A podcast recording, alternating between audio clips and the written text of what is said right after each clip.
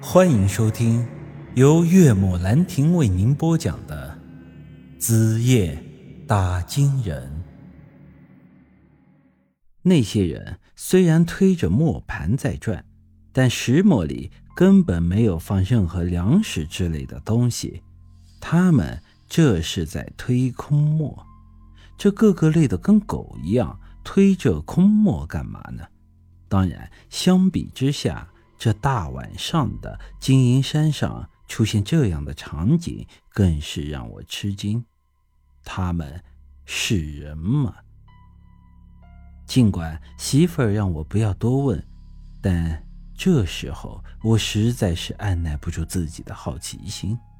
我跟到他的身边，小声的说道：“哎，媳妇，这些是什么人啊？他们在这里干啥呢？”此言一出，于书瑶显得有些吃惊，侧过脸来瞅了瞅我。“嗯，怎么，你能看见他们？”我点点头，当然，看得清清楚楚。于书瑶接着说道。真是奇怪，你是人，本来不应该看见这些东西的。听他这么一说，我也大概明白了，这些推磨的真的不是人。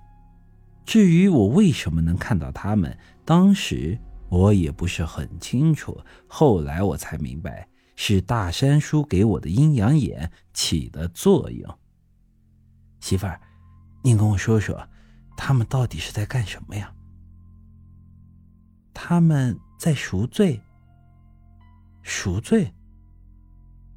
这些都是罪人，前面就是半步多。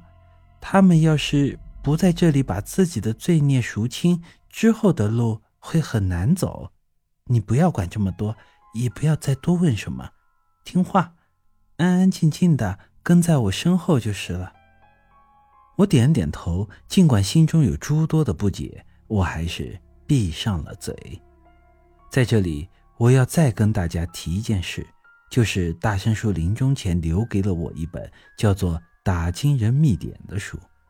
这书上记载了千百年来历代打金人的各种稀奇古怪的遭遇，以及相应的应对之法。可谓是打妖人、降妖除鬼的一本百科全书。大山鼠把这本书留给我，本来只是想要给我留个纪念，但他没想到的是，几年之后，我阴差阳错的参透了这本书上的内容，而我本人也阴差阳错的跟他走上了同一条路，成了打金人。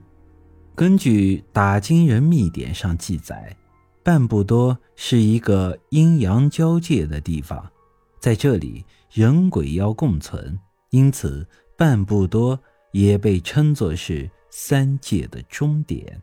当然，这些听上去如神鬼故事一般玄之又玄的东西，我当时是完全理解不到的。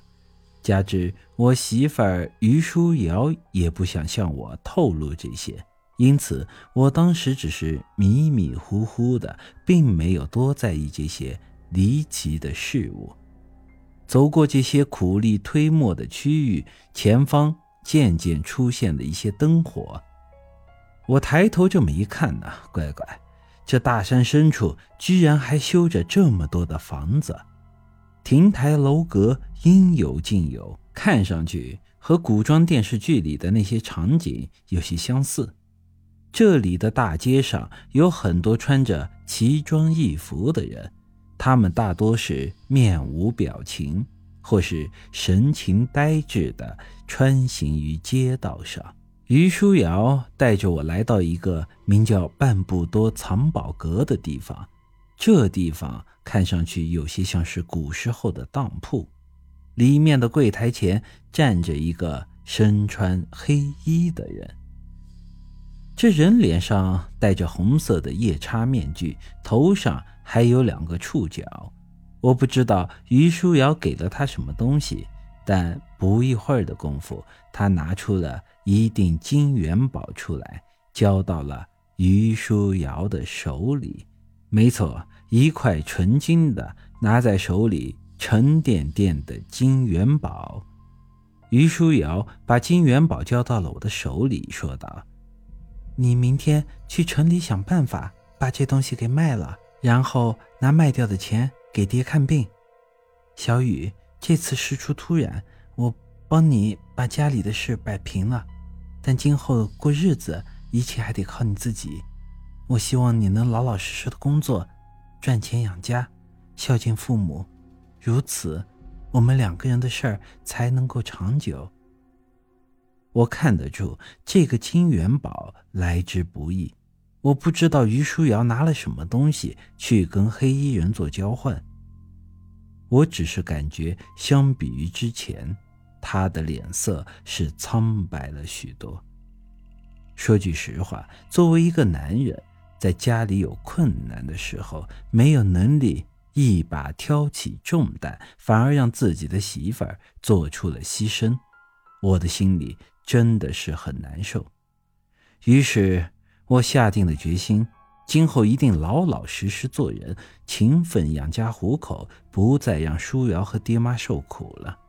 于舒瑶拉着我要离开藏宝阁，但却一个不小心倒在了我的怀里。我连忙扶住了他，心里顿时也火了，转身一把抓住那个黑衣人的衣裳。本集已经播讲完毕，欢迎您的继续收听。